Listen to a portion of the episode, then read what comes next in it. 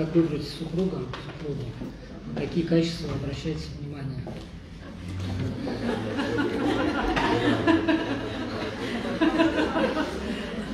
Башка вспомнил сразу анекдот про золотую рыбку. Друзья, ну просто любовь должна быть взаимная. Какие качества могут быть? Просто любить нужно. Есть любовь, будет любовь, все будет прекрасно. Не думайте, что вы найдете человека под себя как с какими-то определенными качествами. Мы вообще гораздо больше, чем о себе думаем или о другом о. Гораздо больше этого. Мы часто представляем себя, наше «я» — это просто какая-то история у нас, какие-то воспоминания, и думаем, что вот это «я» и есть, а оно на самом деле образ Божий, и у каждого человека, каждый человек — это космос, это просто Вселенная, это Бог, Бог благодати с маленькой буквы, конечно. Вот, поэтому не знаю, как еще на это ответить. Грех блуда, отношения, связи до брака, ли на это или сохранить целомудрие? Ну, конечно, надо сохранить целомудрие.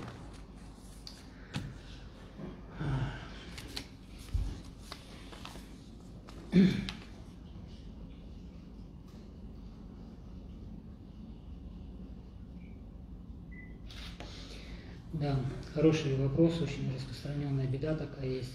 Первый ребенок инвалид, последующий аборт. Каюсь на исповеди, но нет облегчения в душе. Кажется, что Господь никогда не простил меня. Друзья, Господь прощает любой грех, только не раскаянный, мгновенно после раскаяния истинного а, и обращения к Нему всем сердцем. Любой грех сразу прощается. Здесь, вот в этом случае, здесь уже идет согрешение неверием. Это это вы просто принимаете помысел, что вас Господь не прощает. Господь прощает мгновенно, сразу. И после исповеди, если это все исповедано, тут исповедано, а это все стирается. Никогда человеку больше никто об этом не напомнит. Этого нет, оно исчезло все. Вот. Поэтому у вас а, нет облегчения в душе по другой какой-то причине. И это надо рассматривать, я так сейчас не смогу ответить но просто постарайтесь поставить в себе веру, потому что не верим в то, что Господь вас простил, вы оскорбляете любовь Божию, величие Божие, беспредельное милосердие и всемогущество. Вот на это обратите внимание.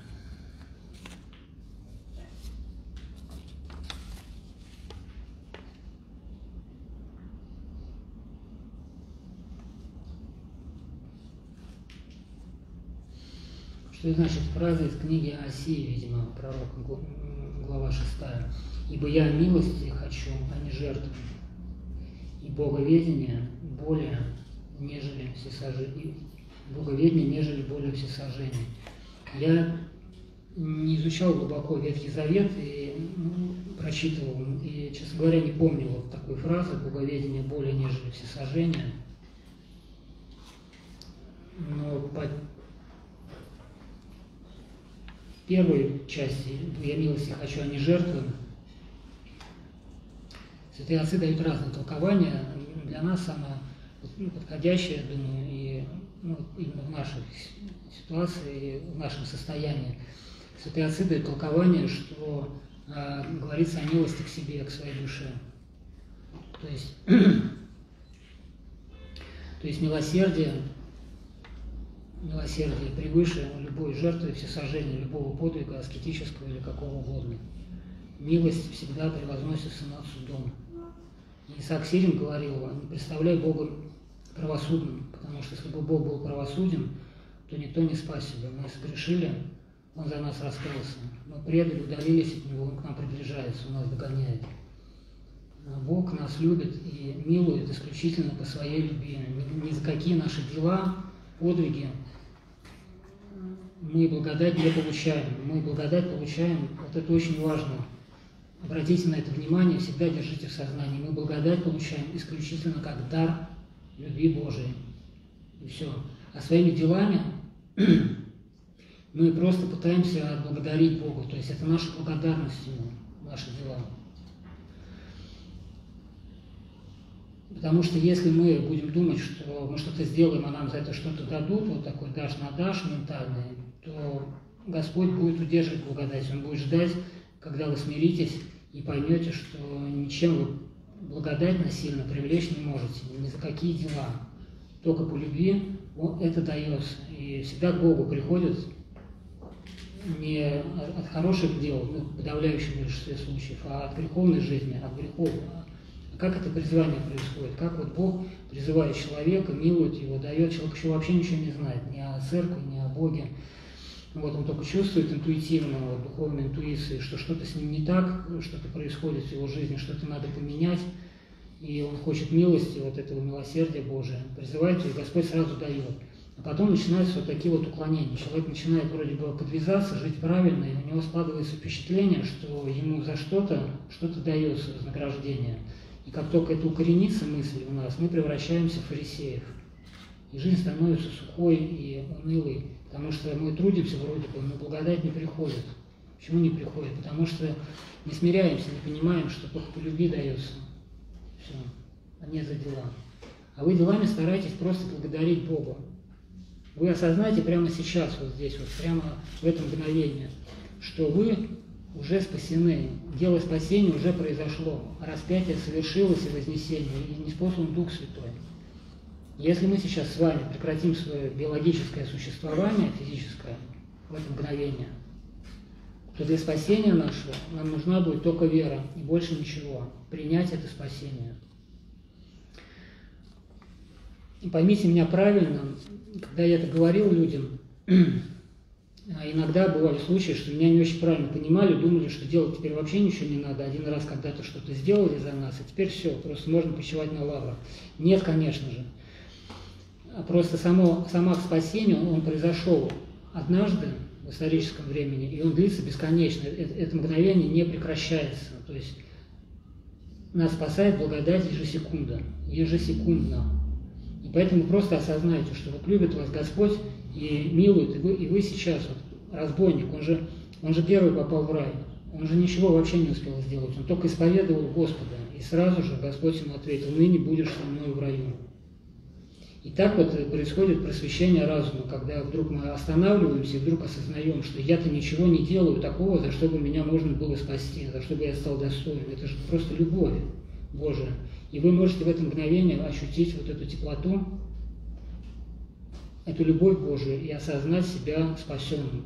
Это не значит, что не будет брани, не будет еще искушений, все будет, но это маленький шажок будет к тому, чтобы постигать вот эту любовь и обретать благодать не через дела и подвиги, а через веру. Мы спасаемся благодатью по вере. Я, кажется, отклонился немножко. А боговедение более нежели сожжение, я не помню этот стих, могу дерзнуть только от себя, сказать, как я это представляю, как мне это видится. Боговедение – это подразумевается созерцание тварного света, это подразумевается именно вот а, состояние обожения, как бы соединение с Богом. И, а, конечно, это состояние, оно превышает все. То есть это, это финал, это, это и есть спасение, это воссоздание человека в первозданной чистоте. И тут не то, что более всесожжение, более вообще всего на свете. Ну, попытался как смог ответить. Я просто не изучаю Ветхий Завет. Как-то мне Старый сказал, что нет необходимости сейчас. Обычно святые отцы Ветхий Завет и Псалтырь начинали читать, когда получали благодать созерцания, когда происходило просвещение разума, и они начинали созерцать логосы. То есть вот эти вот идеи, а, ну, логос это на греческом, у него вообще 30 там, с чем-то значений перевода есть, древнегреческое слово. Вот. Одно из значений логоса – это идея, задумка. То есть Господь все вещи сотворил э, предвечном совете. То есть не было времени, когда он не знал, что будет твориться и что есть. И вот как, как бы у каждой вещи есть свой логос, своя идея.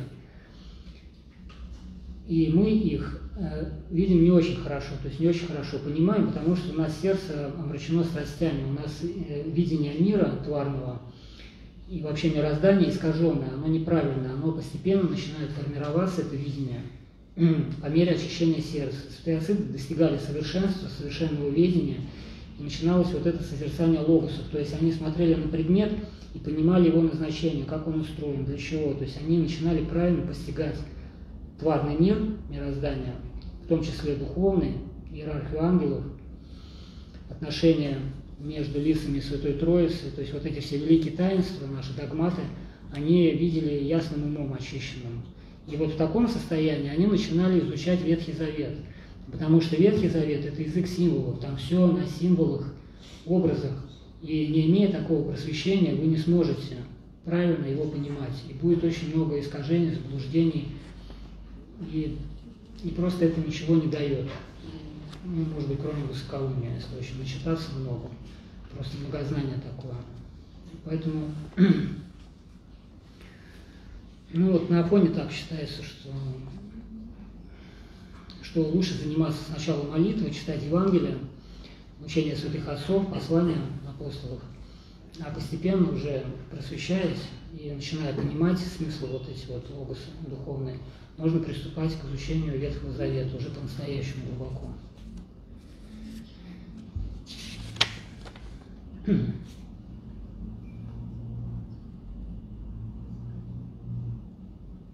А как молиться Иисусовой молитвой, если возник злой помысел, когда она все равно не, не помогает?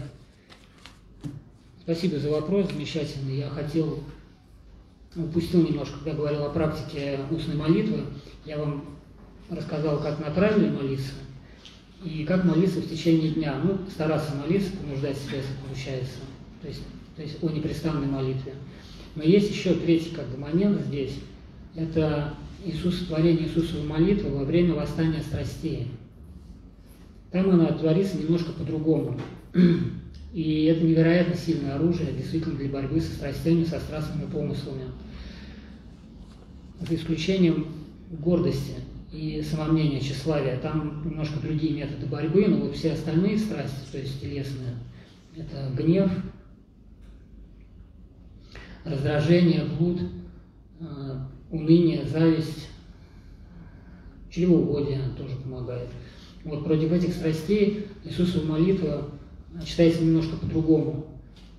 Э, должно быть внимание всегда молитве, предшествовать внимание. Вы должны как бы осознавать, что у вас происходит. То есть надо сначала увидеть помысел. Если этот помысел атакует и очень усиленно, например, гнев, говорят о злом помысле, то есть мы на кого-то гневаемся. Страсть гнева, она очень разгорячает нервы, помутняет рассудок, и очень трудно как бы, себе это погасить бывает. Очень трудно. И это может бурлить очень долго, то есть у вас вот этот гнев, вот эти помыслы, которые постоянно будут кружить, вот так вот коловращение такое, постоянно вас держать вот в этом состоянии гнева, которое очень вредно для здоровья и в духовном смысле, потому что отдаляет от Бога, благодать не может действовать, когда вы находитесь в гневе. Вот при таком восстании страсти гневной начинайте быстро, энергично творить Иисусову молитву, без всяких чувств, без каких-либо там размышлений, не обращая внимания на эти помыслы, которые вами уже овладели, просто быстро говорите, Господи Иисусе Христе, помилуй меня, Господи Иисусе Христе, помилуй меня. Опыт показывает, что, как правило, в большинстве случаев через достаточно короткое время, это может 10 секунд пройти, может минута, вдруг наступает мир, тишина. Это очень необычное состояние, потому что физиологически так не бывает. То есть обычному человека потом еще долго очень это состояние раздражительности – происходит, и помыслы еще долго уже злопамятство будут вас мучить.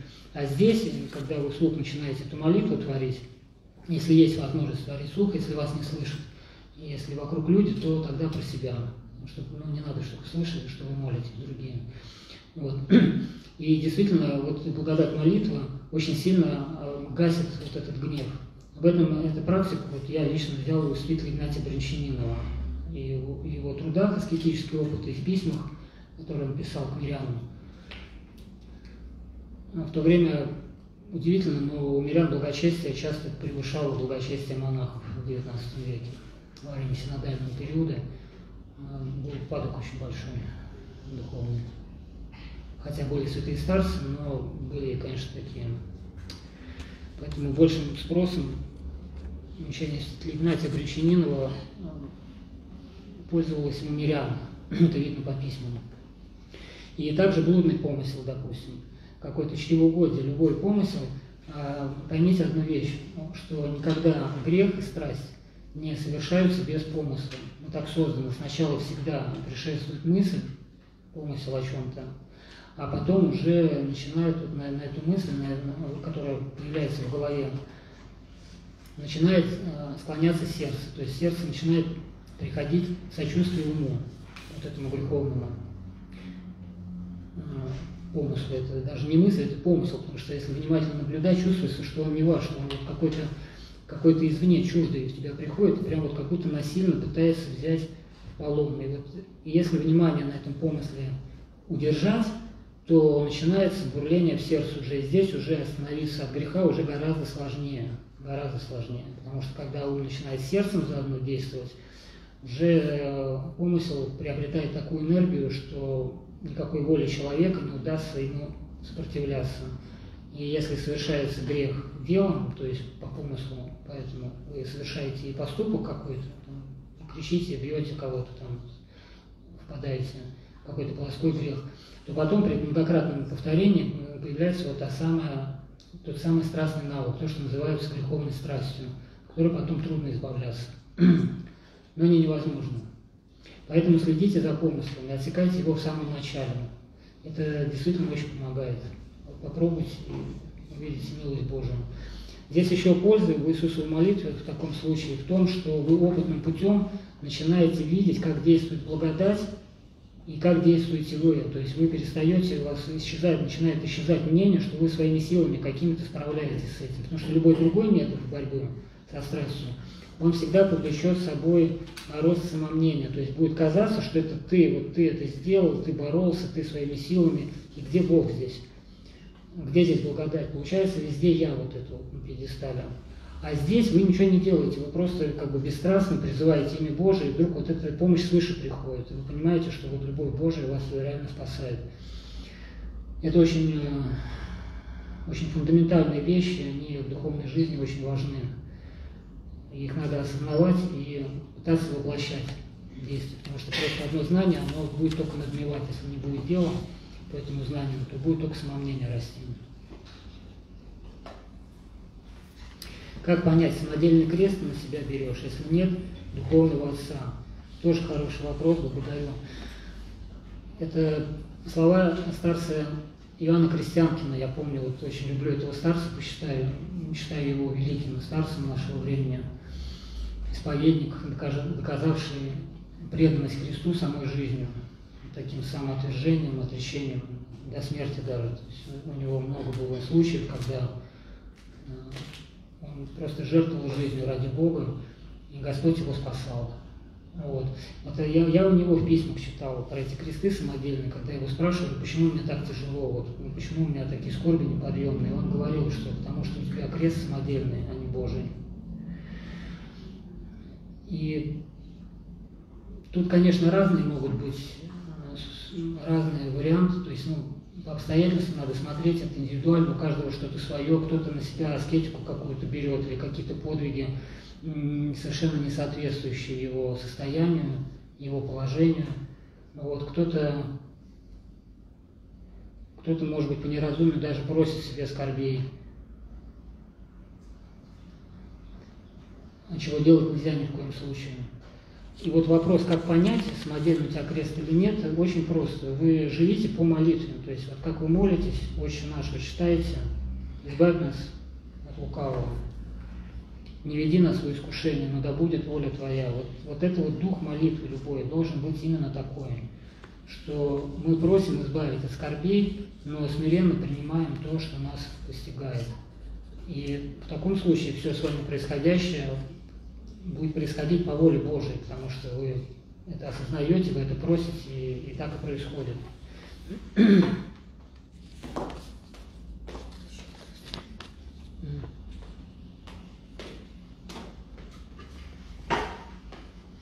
Как избавиться от греха тщеславия? Что делать, когда тебя хвалят чрезмерно?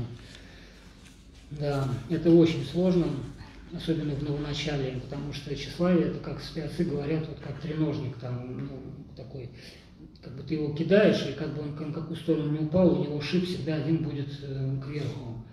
То есть хвалят, тщеславлюсь, ругают, начинаю терпеть, вроде бы должен смиряться, начинаю тщеславиться тем, что смиряюсь.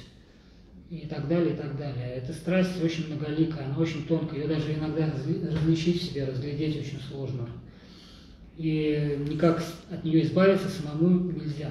И это, это просто со временем, со временем, при внимательной жизни, благодать будет просвещать разум, и будет истинное ведение себя, самопознание такое – понимание, что своими силами мы ничего не делаем, и хвалить нас не за что, нет у нас никаких ни дел, ни подвигов, за которые мы были бы достойны чего-то.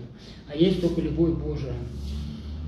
И поэтому с тщеславием бороться можно только вниманием, просто, просто ее замечать и не принимать, понимать, что это просто глупость. Когда я читаю комментарии людей, столько, столько похвал в мой адрес, столько всего. Я совершенно спокойно к этому отношусь и ничего не отвечаю, потому что святые отцы говорят, что когда тебя хвалят, надо не принимать похвалу, но и не надо и отрицать. То есть, ну, начинать говорить, что нет, я плохой, вот не такой, просто молчанием это. Бы, ну, просто молчим на это. И я понимаю, что это ваша любовь, просто ваше вот ваше доброе сердце говорит эти слова, но я знаю, кто я такой. И поэтому я к себе это никак не применяю. А вас очень люблю. Безмерно.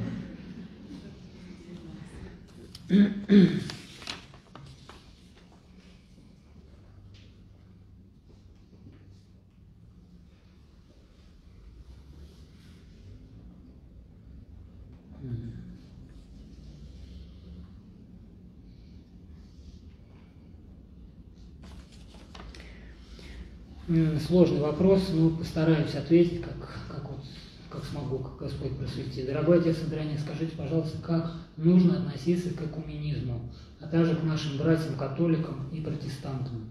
С одной стороны, принято считать, что они находятся в заблуждении по некоторым вопросам христианства. Но как не впасть в осуждение видеть свет в них тоже?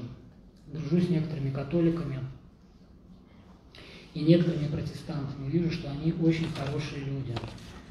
Я очень рад за вас. Вот, кто это написал, просто обнимаю всем сердцем, потому что ни в коем случае не делите людей на чужих и своих. Это настоящее сектантство. Мы все дети одного Отца, мы все образ Божий.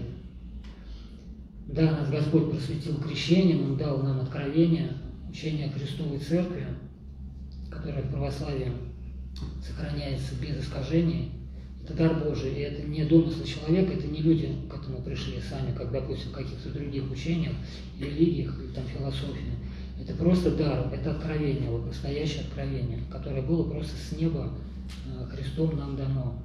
Сошествие самой истины, то есть не, не что есть истина, а кто есть истина, истина Христос.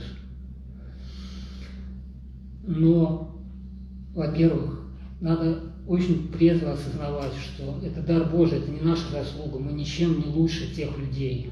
Абсолютно. Просто нам Господь дал, мы это приняли, они примут на своих путях какое-то время, дай Бог. Но мы не лучше их. Это просто Господь, это Его дар. И видите, видите всегда в человеке именно образ Божий, его и, и вот этот вот свет, он есть во всех людях, без исключения. Нет людей совершенно плохих так же, как и совершенно хороших. И человек, э, даже, может быть, не знающий учения Христова, не участвующий в таинствах, его Господь любит. И заповедь нам дана любить всех, всех без разбора, всех вмещать в свое сердце. Просто молитесь за них, любите их, и вот этой вот любовью и образом жизни вашим примером, он тоже обратится к истине и познает ее целиком и будет, возможно, намного-намного ближе к Богу, чем, чем вы. Это, мне кажется, беда современной церкви очень большая, что э, люди как бы делят вот это вот внешнее и внутреннее, то есть вот, вот эта вот среда, я, значит, только с православными дружу, только, только с ними, и получается, человек свою жизнь очень ограничивает, он, он замыкается в себе, и это приводит к очень большой гордыне и фарисейству. Господь принимал всех без исключения. Он жил э, в, таком, в такой строгой э, как бы, конфессии, так скажем, иудаизме, где вообще запрещалось все, просто все. что его поступок, вот этот, когда он принимал язычников, нам показывает, насколько он показал, насколько мы свободны должны быть в принятии любви людей. Это я сейчас не говорю о том, что надо разделять их учения, их как бы мнения, да, они в чем-то заблуждаются, у них есть какие-то, может быть, а, познания верные, но не полные, потому что не вмещая как бы, вот, учение Христова с учением святых отцов, которое благодатное, которое бытийное, то есть это не ум заключение, это не рассудочные какие-то вещи, а это сама жизнь. То есть святые отцы, они, они Евангелие показали своей жизнью. И вот этими благодатными дарами и состоянием обожения, то есть это, это прямое доказательство истины. У них этого нет. Ну, давайте молиться, чтобы Господь их просветил. И будем их любить и принимать вот, э, как своих родных братьев, просто как, как своих. Мы все от Адама, мы, у нас нет родных и дальних. Мы все дети одного отца. Вот. Это очень важно, мне кажется, сейчас в современном мире понимать.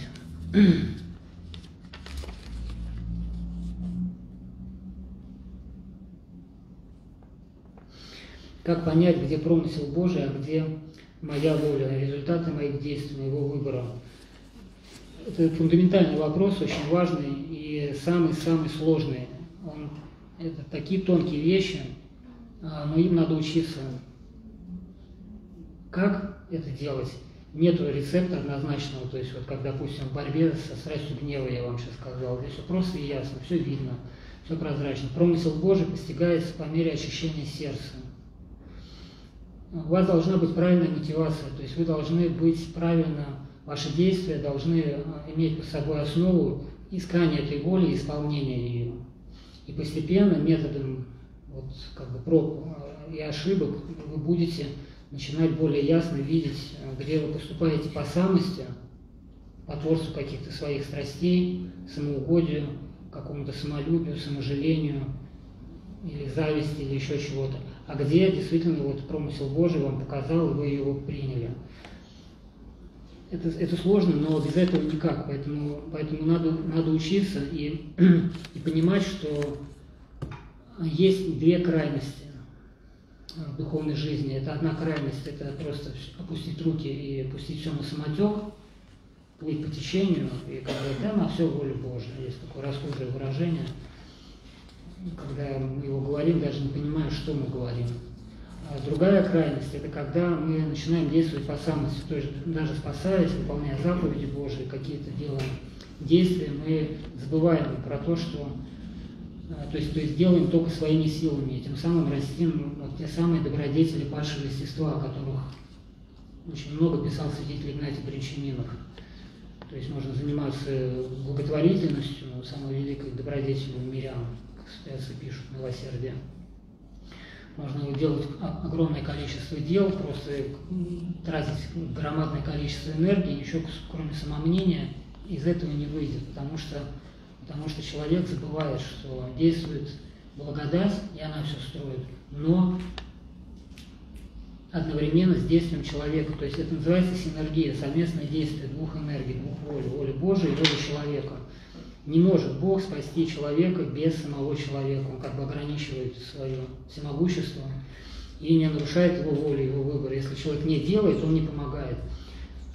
А вот если человек начинает делать и при этом призывает имя Божие, призывает благодать, то тогда благодать содействует. И на ваши усилия, на ваши действия накладывается вот эта вот благодатная сила, которая позволяет все совершить, без которой сами вы ничего, кроме труда и усталости, не произведете.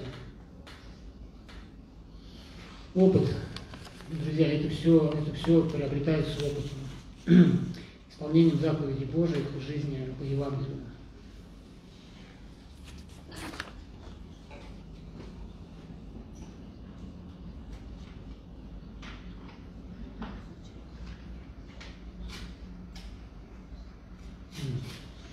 Ну вот как раз на эту же тему вопрос, уже более конкретно, это очень хорошо. Я что-то делаю а, при уходе за мамой и что-то суечусь. И батюшка сказал, вы не делаете, вы не даете действовать Богу. А я не знаю, как, как тогда себя вести по отношению к родственникам. Ну вот, по, по сути, я как, бы, я, я как бы вам ответил сейчас. Ну, то есть вы должны делать, если вы делать ничего не будете, то не будет действовать благодать. Просто здесь э, нужно внимательно следить за сердцем. Вы действительно осознаете, что, допустим, давая лекарство человеку, а, силу этому лекарству дает Бог, его тварная энергия. Или врач леча больного должен осознавать, что знания, которые он приобрел, приобретены с помощью Божией, что Господь его вразумляет, направляет его руку. Если не будет содействовать благодать, то врач ничего сделать хорошего не сможет. И так далее, и так, и так во всем. Кстати говоря, вот интересный пример хочу вам привести из своего опыта. У меня, у нас на Выламе был один романах, бывший хирург. Он работал хирургом всю жизнь, очень опытный. И всю жизнь он был безбожником, то есть он, ну, даже не задумывался об этом. Он, то есть, то есть я неправильно выразился, не безбожник, как бы, а просто таким индифферентным человеком к вере. Не хулил, ну и как бы не думал даже об этом. Вот, потом он пришел к вере, ряду, по ряду причин, не буду их сейчас называть. А, так вот он говорил, что ты знаешь, вот сейчас я верующий человек, я как бы все понимаю, все осознаю. А тогда я был неверующим, но даже тогда, будучи неверующим, я прямо реально чувствовал после каждой операции какое-то вот какое-то действие, сейчас я это называю благодатью. Тогда я не знал, как это называть, просто не задумывался, не обращал внимания на это. Но он говорит, я сейчас просто уверен абсолютно, что, что моей рукой направлял Бог. И когда я вот что-то делал не так, то есть выпивал перед операцией, или, или какие-то были у него там, ну то, что мы грехами называем, он чувствовал, как вот эта сила, и просвещающая, и укрепляющая, она отходила, и он допускал ошибки, которые по хирургу, как понимаете, нельзя допускать. Вот, и видите, то есть это Потому что часто очень неверующие люди говорят, там, говорят, Господь, да какой Господь, это врач исцелил, чего вы там этого Господа призываете? Вот если бы не врач, конечно, честь и хвала врачу что он послужил орудием в руках Божиих, но если не благодать, человек такие ошибки совершает, что просто иногда диву даешься, как взрослый вроде умный человек может такие вещи делать.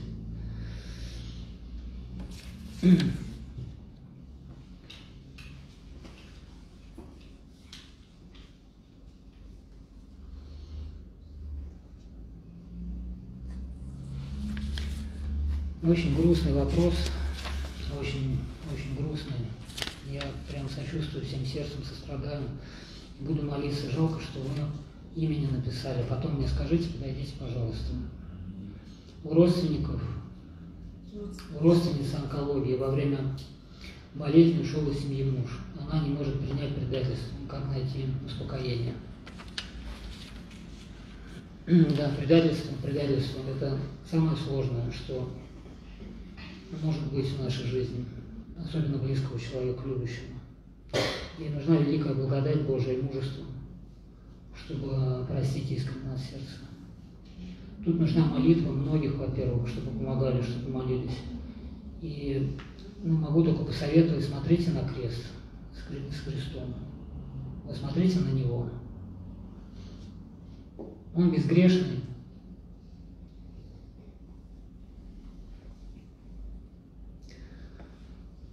А, спустился на землю, три года исцелял, всех пытался собрать любовью,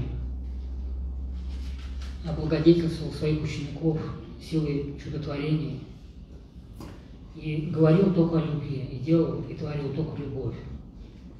И однако его распяли, и отвернулись все практически, кроме Матери Божией и жен мироносец. Все разбежались, все испугались. Посмотрите на него и просите силы от него, чтобы он вам дал, чтобы он вам дал вот эту силу благодатную простить. Больше я не могу ничего здесь посоветовать. Ну, очень сострадаю и скажете мне потом имя, будем на фоне молиться.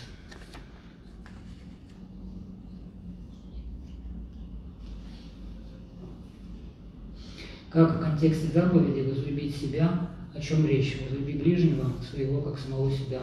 Речь идет о, не, не, о качестве, не о качестве и количестве любви, а антологии, антологической родственности, как бы вот связи всех людей.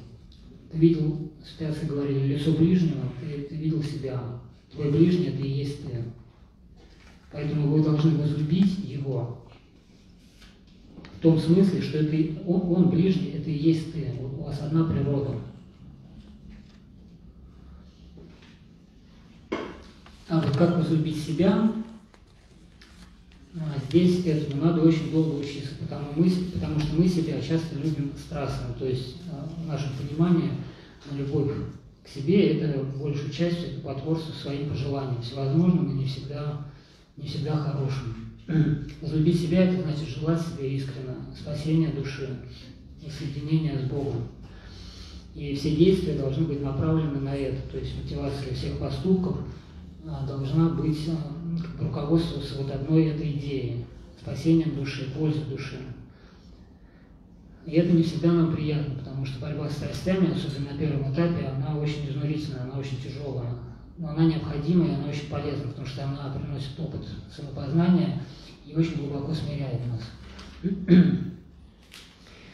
вот это любовь к себе.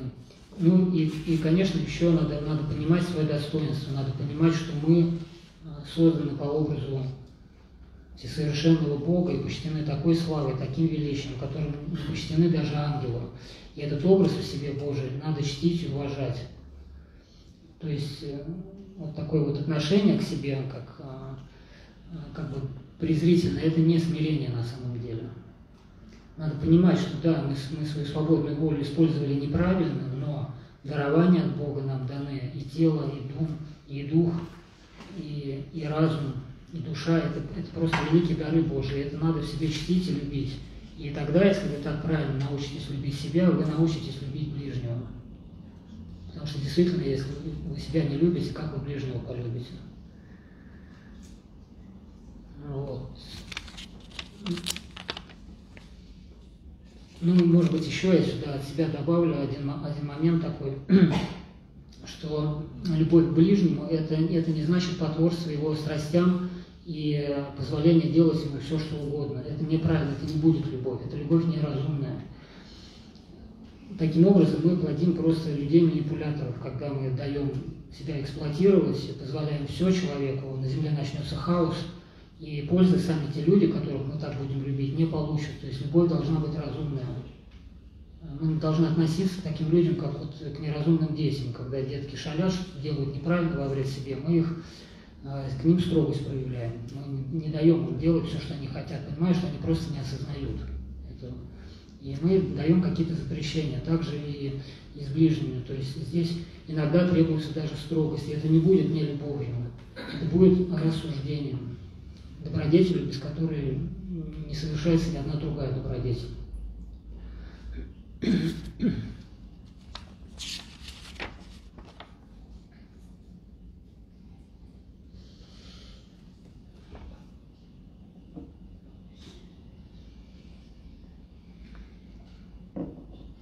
Как часто, надо ходить, как часто надо ходить на службу? При пятидневной рабочей неделе есть только два выходных, и за них столько надо успеть. А пропускаешь службу, потом расстраиваешься не успеваешь на вечернюю, отпрашиваться не получается с работы. Расскажи, это вторая часть вопроса будет, я сейчас на первую сначала отвечу. Друзья, вот э, хорошо, что спросили, потому что я как-то упустил, хотел сказать о духовной жизни э, в миру, то есть вот в семье, как проводить духовную жизнь. Вы должны очень четко осознавать, понимать, что в добродетелях есть иерархия определенная. И как раз когда мы говорили, ну, как волю Божию постигать, вот здесь вы должны ее постигать правильно, понимать, что на, на, на том месте, где вы находитесь, которое вас Господь поставил, а, Бог от вас хочет, Его воля, чтобы вы служили своему ближнему в первую очередь. Это заповедь любви к своему ближнему. То есть, если вы жена, то вы заботитесь о детях, о муже. Если муж, то ну, то же самое, как вот кормитель семьи, защитник – и если вы будете в ущерб семейным обязанностям предпочитать молитву, богослужение, которые сами по себе дела вроде бы добрые, то Богу это не будет угодно, это не будет по воле Божией, это будет как раз вот по самости, это будет самодельный крест. Это приведет только к развитию гордыни и полному расстройству в семье. Семья – это малая церковь. Апостол Павел э, очень жестко сказал на этот счет, что кто от своих отрекся, то, то есть кто о своих не печется, тот ничего не знает, отрекся от веры и хуже неверного. Понимаете, это как раз об этом и говорится. Молитва должна сопровождать все наши действия, она должна всю нашу жизнь сопровождать. Но в иерархии добродетели, в семейной жизни всегда на первом месте стоит семья. Вот. И, и поэтому и на службу тоже, когда вы ходите, вы просто уже по обстоятельствам сами, каждый в себе, а, смотрите, рассуждайте, сколько у вас есть возможность по обстоятельствам, как обстоятельства Бог попускает, это, это его промысел. Сколько вы можете сходить? Если вы раз в год сходите на службу, один раз, просто потому что вот, ну это я, конечно, просто утрирую, чтобы, чтобы было понятно сама ситуация, но, а, то есть, и просто будете смиряться промыслу Божию, что который вот так вот сделал, были же исповедники, вспомните, которые вообще во время гонения вообще не имели ни храмов, ни, ни богослужения, ничего. Вот. Но вы исполняете заповеди на том месте, где вы находитесь, то одно посещение такой службы вам даст столько благодати, что восполнит все остальное. Поэтому если вы по работе, вот действительно, действительно не по самолюбию, а именно и саможалению, а именно по работе видите, что у вас нет возможности чаще ходить в церковь, просто не можете, или сил нет, тоже не надо себя, от себя требовать сверхсила. Господь не хочет, не требует от человека каких-то потуг, которые превышают его крепость, его возможности и способности, которые ему даны то просто не расстраивайтесь, не смущайтесь, вы принимаете это со смирением и благодарите Бога, что вы можете хотя бы один раз в неделю сходить. Но другие свои обязанности выполняйте э, добросовестно, и будет, и будет вам благо. Будете радоваться, радоваться, благодарить Бога, не будете расстраиваться. Потому что расстройство всегда неправильно. Вот расстраиваться нельзя вообще ни по какому поводу. Вообще ни по какому. Потому что если мы верим в любовь Божию, которая нас спасает и исправляет наши ошибки, то ради чего нам расстраиваться? Почему? Что двигает нами, когда мы расстраиваемся? Этот э, вот, расстройство под собой всегда несет какую-то... То есть вами двигает, когда вы расстраиваетесь, всегда какое-то неправильное чувство. То есть это, это может быть либо, либо это может быть ущемленное самолюбие, либо это может быть неверие а, в то, что Господь так попустил, и по-другому просто нельзя. Или это может э, быть э, вот какая-то гордость от того, что мы не сделали, как нам казалось, что мы можем сделать, не понимая, что без Божьей помощи мы сделать этого не можем. И мы как бы расстраиваемся, просто не видя, не находя в себе той святости, о которой мечтали. Вот, и расстраиваться не надо. Как только приходит расстройство, просто останавливайтесь, осознавайте, а почему я расстраиваюсь, ради чего, из-за чего, с чего мне вообще расстраиваться. Я ошибся, сделал что-то неправильно, но я сразу покаялся, и Господь меня спас. И надо радоваться. Апостолы всегда говорили, радуйтесь, а не расстраивайтесь. Так что Избегайте расстройства и старайтесь быть радостными и счастливыми. Господь нас сотворил для блаженства, для счастья, не для скорбей. Скорби просто пришли в мир с грехом, который мы сами выбрали. И это не наказание, еще раз повторяю, это милость Божия, это любовь, это та самая горькая таблеточка, которая нас спасет. Поэтому, если вы еще и в скорбях научитесь радоваться, и в грехопадениях, даже когда падаете, но вы встаете, будете чувствовать эту радость искреннюю, что да, я виновен перед Богом, но Господь по милости бесконечно меня будет спасать, сколько бы я раз не ошибся, если я только сам от него не отвернусь. Но расстройства никакого не будет.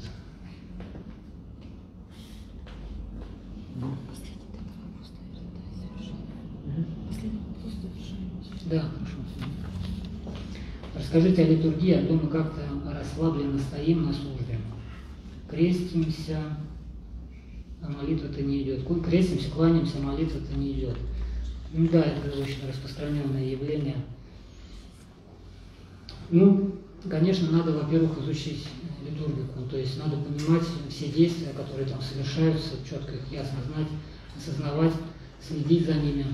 И во-первых, это будет интересно, вы будете понимать, что происходит на службе. И это будет приводить вас в такое благоговейное состояние, потому что таинство происходит непостижимые, ангелы даже закрываются от того, что происходит. Материя, э, хлеб и кровь превращается в истинную плоть, то есть хлеб и вино превращаются в истинную плоть и кровь Бога Всесовершенного, который, которым мы причащаемся, которым мы можем, который Он нам дает по своей любви причаститься. Рассуждайте об этом, нужно богомыслием заниматься тоже, помимо аскетики и молитвы, нужно еще заниматься богомыслием. Читайте Евангелие, читайте святых отцов, думайте об этом. И на молитве не будет такого расслабления и, и рассеяния. В некоторых случаях можно даже, если вы очень часто ходите на литургию и чувствуете, что у вас как бы вот происходит привыкание такое, то есть вы перестаете чувствовать страх Божий и э, и просто для вас это становится каким-то привычным делом, совершенно будним, переходит просто в какую-то рутину, то надо остановиться. Не придите на литургию, просто покайтесь, подумайте, что происходит, и лучше меньше раз ходить на литургию, но с чувством страха Божия, с благоговением, вот именно с осознанием того, что, что происходит на литургии, чем просто ходить туда, как ну, просто положено. Надо ходить. Сказали, надо, будем ходить. От сердца должно все идти. Надо радоваться тому, что вы идете причаститься Бога. Или если даже вы не причащаетесь, то просто присутствовать вот в этой благодати, в том, что там происходит, освещается все вокруг освещается, освещаются сердца, ума, душа, освещается материя, воздух. Все освещается от этого великого таинства. Старец Ефрем Катунакский, вот мой дедушка духовный, если вы не читали его книжку, которую мой старец написал, так называется «Старец Ефрем Катунакский», почитайте, если будет возможность, очень хорошая. Он э, в конце жизни признался, что он на каждой литургии видел, как э, происходит вот это вот присуществления. Я на русском правильно термин назвал, да? А, а вот этого хлеба и вина в плоти кровь, он видел, как э, происходит какое-то действие, закипает в чаше, происходит вот кипение какое-то, прям все бурлит, он видел Агнца, он видел прямо образ Агнца в хлебе. И вот эту вот кровь видел на каждой литургии всю свою жизнь. Он служил каждый день, 40 лет. Вот такое чудо.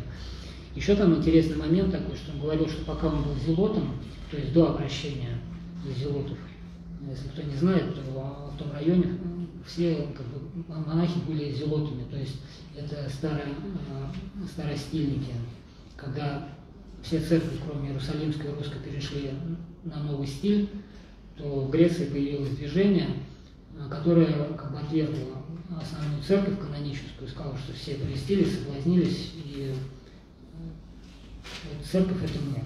И это вот зелоты вот такие вот.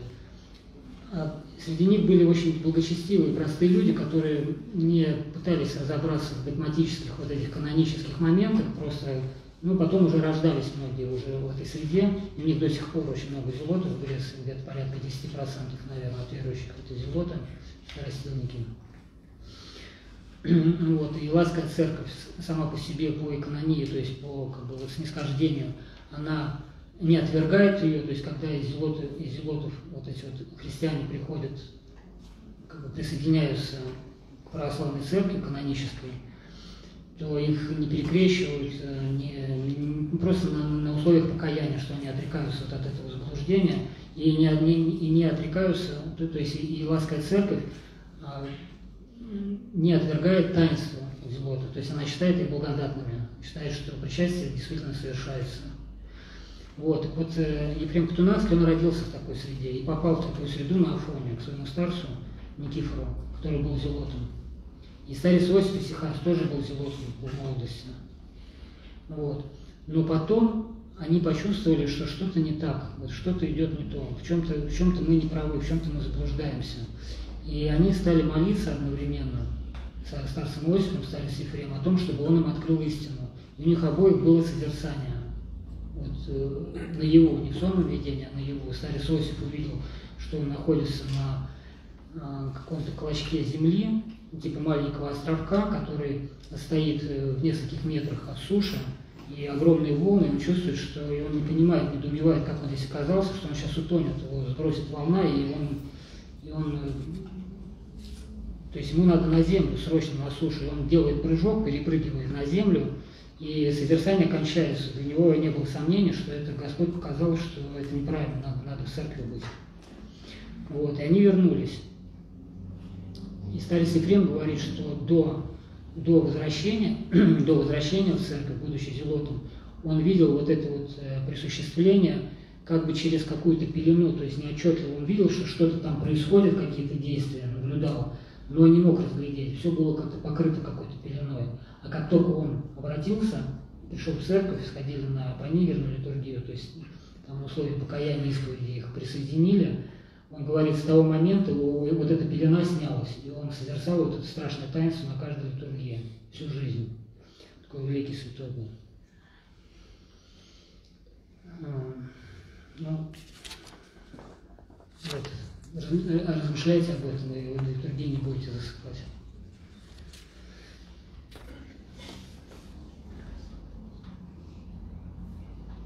Как понять, что является делом, делом твоей жизни? Получила несколько образований, много увлечений, а не понимаю, что в глазах Господа угодно. Я вас поздравляю, просто удивительно, несколько образований, столько разных увлечений, вы счастливый человек. Просто я, я за вас радуюсь искренне. А как понять очень просто, то, что лежит, то, что дает, ну, идет по сердцу, то, что радует, то, что интересно, где есть живой интерес, то Богу и угодно, потому что Господь хочет, чтобы вы радовались, чтобы были счастливы.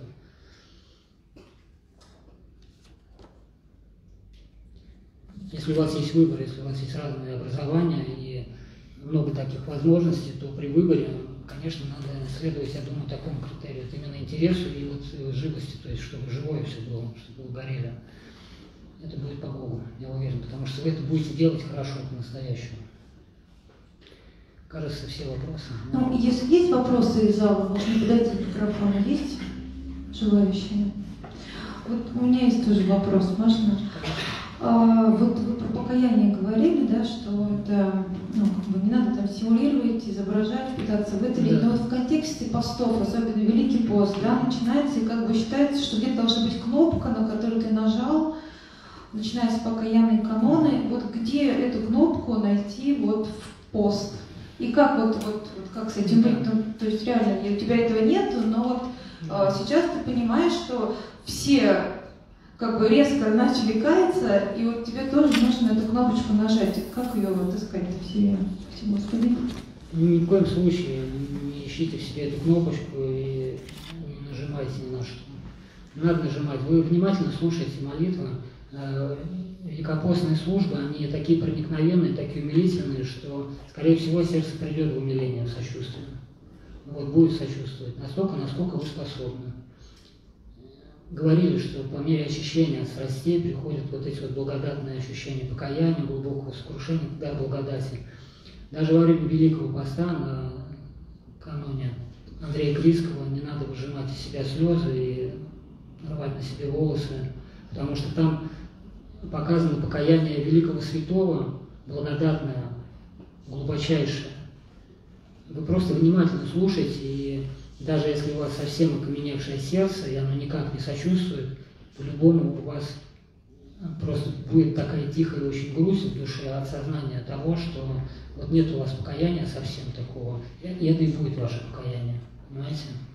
Вот, то есть это, это очень тихое, мирное чувство такое появится. И оно правильно, это лучше, чем какое-то разгоряченное, вот э, такое экзальтированное, потрясенное состояние души. От него пользы нет, только вред, поверьте.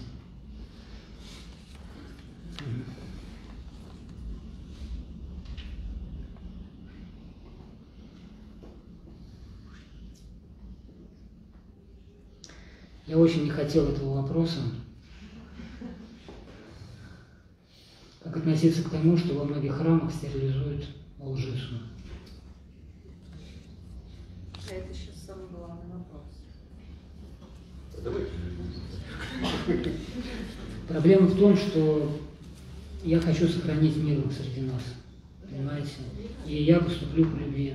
Не надо отвечать, не надо. Вот. Оставить как есть.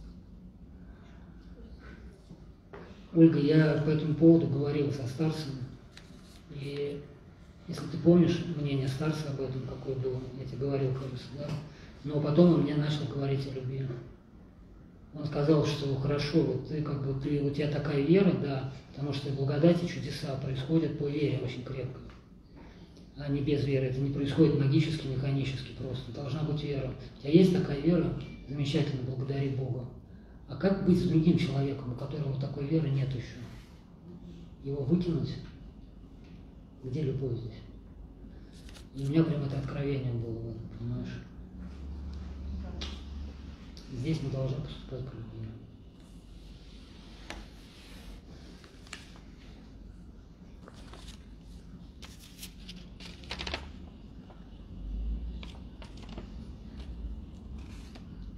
Если ребенок 9 лет не хочет идти в храм, начинает ругаться, отказывается, стоит ли его заставлять? Если не настаивает, то он может отпасть от Бога.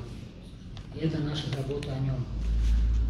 Великое рассуждение здесь требуется. Если вы будете ребенка насильно гнать в храм, то это закончится тем, что вы его отобьете от храма еще больше. Поверьте, что это приведет к тому, что он просто возненавидит церковь и все, что с ней связано. Здесь можно помочь только любовью. Это очень сложный вопрос. Это, я понимаю, что у меня, может быть, нету даже такого морального права, как бы вам здесь советую что-то говорить, потому что меня Господь избавил от этого груза, этого креста. Воспитание детей в церкви – это очень тяжело в наше время. Столько соблазнов, столько искушений. Людей немного высоковленных. Дети очень зависят от мнения своих сверстников. В школе они другие. Только любовью вы можете привить э, любовь к церкви, к Богу. Если вы будете любить их необусловленно, не за то, что вот они какие-то такие, делают что-то по тому, что вам кажется, а просто за то, что он есть, и молиться за него, и показывать ему пример своей жизнью, то он сам обратится к Богу. И, может быть, вот этот период искушения своего отпадения а, закончится. В Греции люди все, все люди очень хорошо относятся к церкви, хотя воцерковленных людей не так много, как мне вначале казалось. Я думал, что там все воцерковленные и почти что святые. Нет, там людей тоже много не воцерковленных, но а, вот, э, чтобы было какое-то отторжение от церкви, чтобы люди имели какую-то вот прям злобу на церковь, такого нет. Они очень чтят свою традицию, э, свою веру, и, видимо, за это им Господь очень много давал и дает, то есть спасал их. Потому что это великий подвиг нации э, сохранить традицию, веру в таких условиях. 400 лет турецкого ига. Народ малюсенький вообще, 8 миллионов, это население Санкт-Петербурга всех греков на планете. И они, однако, в таких диких условиях на протяжении четырех веков, вы думаете, это же там не 10 лет, не 100 лет, это 400 лет. Они сохранили в чистоте всю эту традицию, свое учение. Да, это, конечно, великая благодарность. Вот. И, и я с ними разговаривал, когда узнавал, вот как вы, ну, у вас, вот, видимо, все такие в храм ходят, и и мне очень много людей, я просто интересовался этим вопросом, говорили, что из воцерковленных людей, что деток в Греции обычно всех приводят э, пономарить. Есть такая традиция в храме, а вот им нравится, они любят. Им интересно. Ребенок молится не так, как взрослый человек. Его богопочитание не такое, он еще не сформировался полностью, он еще, как бы, еще в развитии находится. Поэтому а, с него не требуют каких-то каких-то строгих вещей. Вот, очень, то есть они смотрят, чтобы ребенку было комфортно в храме, чтобы он радовался, чтобы, чтобы он не испытывал дискомфорт, чтобы ему было хорошо, чтобы у него было веселое лицо. И мне сказали, что большинство детей потом от церкви отходят, хотя в детстве вроде бы и так хорошо все было, но они потом все возвращаются, то есть проходит какой-то период, какой-то период взросления, и они опять приходят в церковь. Понимаете, потому что в детстве заложили правильно, их, их просто не ломали. Вот. Пока радостно было, ходили. Перестали ходить, воспитывали, продолжали воспитывать, но насильно не гнали. То есть не, не было тирании такой. Я считаю, что это правильно. Не знаю, может быть, кто-то не согласится, простите меня, если мнение не согласно с вашим, но мне это так представляется. Простите, пожалуйста, люди приехали с Смоленска, можно ответить на вопрос? Конечно, кон- а я не ответил? Нет. Вот это, да? Вы можете найти, посмотреть? Они просто специально приехали. Обязательно отвечу, да, конечно. Он такой. Очень, очень только э, дополнить Спокойно пустите. по поводу, по поводу лжицы хотел немножко тоже порассуждать. Мгм. Нужно? Да, конечно, Да. А Просто вот э, сказать, там, как э, там, относиться к лжице, там, э, вот, на самом деле, на мой взгляд, надо относиться не, не к лжице, Причастие. надо относиться к причастию. Веровать в то, что, что мы- к чему мы идем, что мы принимаем, что мы причащаемся, что причащаемся. Вот э, в этом, мне кажется, смысл основной. Да, А то все, как бы, так сказать, лжицы, лжицы, лжицы, лжицы. Это поповский вопрос, это поповская ответственность. Это вообще мирянина не касается. Мирянину что важно? Подготовиться к причастию достойно, покаяться достойно и подойти с верой, принять тело и кровь Христову. И тогда он а, будет э, причастником настоящим. Это вот э, рассказывали о том, как в э, Скопищерском монастыре, там еще в советское время, там человек вот молодой пришел э, помолиться в храм. Зашла экскурсия следом. Вот. И там один из, э, так сказать, присутствующих, а в это время как раз в храме причастия началось. Вот. И вот один из, из этой экскурсионной группы э, человек подошел, причем, как оказалось, он мусульманин. Он подошел к этому парню и спрашивает, говорит, а что там сейчас происходит, там вот этот вот человек там с ложечки кормит этих бабушек. Вот. Но разве, говорит, он не видит, что у него на руке сидит голубь и с ложечки склевывает то, что там лежит? Понимаете? Вот. Это же без всякой стерилизации происходило. Вот. Он спросил, а у всех так было? Нет, нет говорят, там ну, человек 20 причастников, он говорит, что э, порядка где-то 4-5 человек э, голубь не склевал. Вот то, что на ложечке лежало. Понимаете, о чем речь? Вот так. И дело совсем не в стерилизации, на самом деле. Дело в вере, в вере в первую очередь, и в том, в каком состоянии мы подходим к чаше. Простите меня, что я Да, беседу. Батюшка очень благодарен, спасибо, Да. Господи. Я Да. просто, ну, немножко мне этот вопрос опечалил, поэтому я... Ну, конечно, конечно, Я- я- конечно, да, я- я еще забыл. конечно, большая печаль, и для церкви большая печаль. Конечно, это там и э, богословские рассуждения э, должны быть, и Да. но они должны это все в среде священства, кстати, решаться. Да, да, я как раз... Мирянин здесь совершенно не несет никакой ответственности. Да, да, вот это я и хотел сказать, вы Да. прямо, прямо Да. вос- восполнили мою недостаточность, что таинство совершается, и мы это всегда говорили, Да. и благодать дается, и мирянин не отвечает за это. Это, это Да. правильно, батюшка, это Да, вопрос священства. совершенно верно. Главное, чтобы и другим было э, совершенно таинство Евхаристии достойно. всё. Спасибо, Господи. Так, ваш вопрос. Как найти духовного наставника? Ну, просто молиться и искать. Дает Господь. Тут нет других советов, просто не может быть. А, вот, второй вопрос зачитать, да? А ребенок, дочь 15 лет, хочет изменить пол. Как это преодолеть? Вести себя по отношению к этим, к этим желаниям. С микрофоном что-то. А,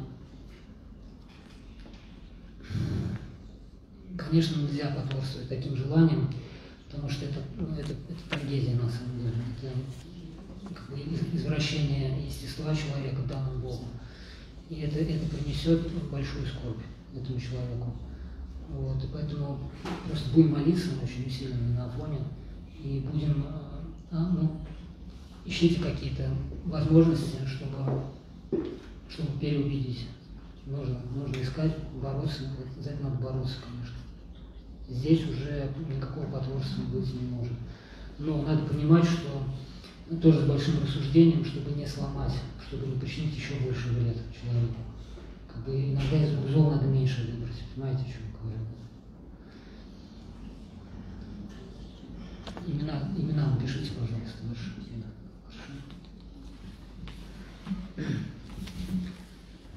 Как справиться с паническими атаками, со страхом смерти? Мне очень много задают такой вопрос сейчас люди. Это какое-то очень распространенное явление сегодня. Когда я жил в миру, э, я с таким не сталкивался и не знаю, мне кажется, что это было гораздо меньше. Я, по крайней мере, не знал вот этого. Я даже этот термин панические атаки недавно совсем узнал, когда начал с вами общаться. Такое распространенное явление. У меня есть предположение, что это такое, но мне кажется, что тут очень много, может быть, разных как бы, случаев. Это может быть и духовное, может быть и чисто, чисто психологическое, то есть нервное от каких-то стрессов, видимо, в современном мире. Человек вот, в современной жизни, то, как сейчас все складывается в нашей жизни, в социуме, у человека ломается психика, то есть происходят какие-то нарушения, какие-то вот э, чисто психические заболевания на почве неврозов каких-то. И здесь нужно медикамен...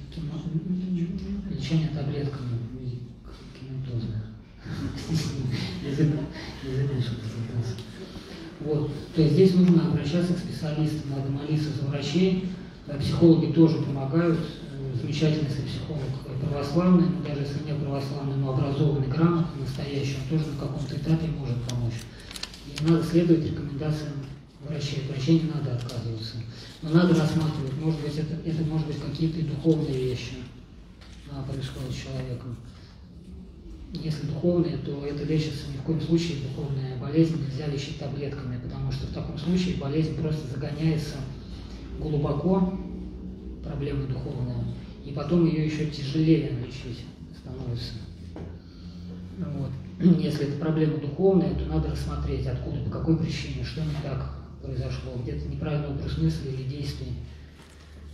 И страх смерти, если вы говорите о каком-то неестественном страхе смерти, я, я думаю, вопрос в этом, потому что страх смерти есть у всех людей, безусловно, потому что мозг человека создан, ну, так скажем, условно, мирским языком заточен на биологическое выживание.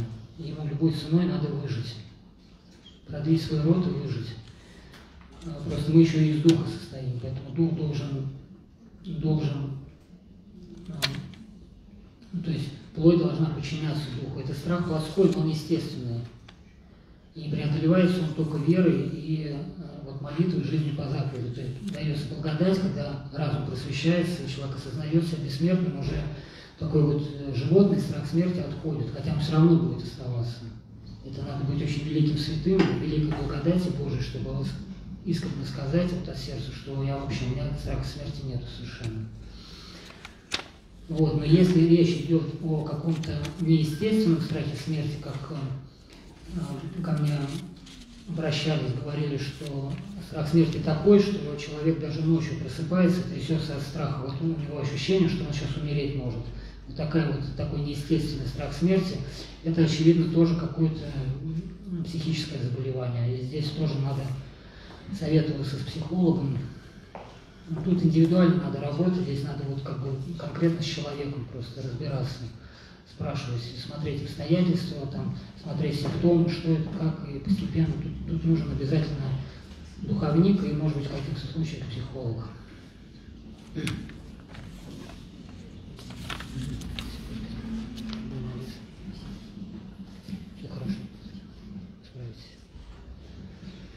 Так. Ну, давайте, наверное, еще вот последний вопрос, последний, да, и будем завершать тогда на сегодня. Как относиться к нападкам ближнего? Если я смиряюсь и молчу, получается, я потакаю его страстям. Отвечаю, значит, не смиряюсь. Как быть в таких ситуациях? Это, это вы решили за себя, что вы не смиряетесь, просто вы себя как бы вот кодируете тем самым. Смиряйтесь, но не надо потворствовать. В каких-то случаях э, надо в смысле поставить другую щеку. Но это, это, это, это все с очень большим рассуждением, смотреть, какое место, какое обстоятельство. И даже если, даже если э, обстоятельства такие, что человеку надо ответить, и надо его как-то удержать, образумить, то вы просто внутренне, внутренне проводите духовную работу, вы следите за сердцем, чтобы оно не ожесточилось. А если оно ожесточится, что вполне возможно, потому что очень трудно в таких ситуациях не почувствовать движение страсти в сердце, то само это движение, вот, вот этой страсти, оно, оно вас как раз и смирит. Вы увидите, что вы, по сути, такой же. Ну, то есть человек, ну, он в чем-то одном согрешает, вы в другом. Здесь иску, это искусство борьбы со страстями, с помыслами, учитесь, ну, Господь дал все инструменты. Вот. И еще хотел сказать по поводу движения страсти в сердце. Не путайте, что, что одно дело это движение непроизвольное, страстное в сердце, а другое дело это, это, это грех, то есть совершенный. Потому что очень часто люди впадают в отчаяние, уныние от того, что видят в себе движение каких-то страстей и говорят, как же я буду причащаться, вот, или как же я могу простить, если я на него злюсь. Друзья, не путайте. У вас есть произволение, вы не можете сразу очистить сердце, вы не можете его заставить испытывать любовь, когда вас оскорбляют. Будет движение в сердце проходить обязательно, это чувство нехорошее, оно будет бурлить. Но если у вас искреннее вот нежелание этого и борьба с этим, то вы стоите в Боге. Господь на вас смотрит, как на ротоборцев в это время. И Он вас особо в это время любит. И это время брани, это не падение, когда даже злость появляется, но вы ее не хотите и не хотите, и пытаетесь, пытаетесь как-то исправить ситуацию. В таком состоянии можно причащаться, можно молиться. Наоборот, то есть не можно, а нужно, потому что придет помощь. Вот. А вот если какая-то вражда есть, которую вы осознаете, чувствуете, не пытаетесь с ней бороться, ее принимаете и идете на поводу, в таком состоянии ни в коем случае причащаться и молиться Иисусу молитвой нельзя, потому что пойдут очень, очень большие проблемы. Надо поработать над собой и все-таки вот любыми путями, любыми путями постараться встать в такое положение, что хотя бы начать борьбу и не захотеть вот этого зла в себя. А то, что в сердце проходит, это, это неизбежно, увы, последствия грехопадения.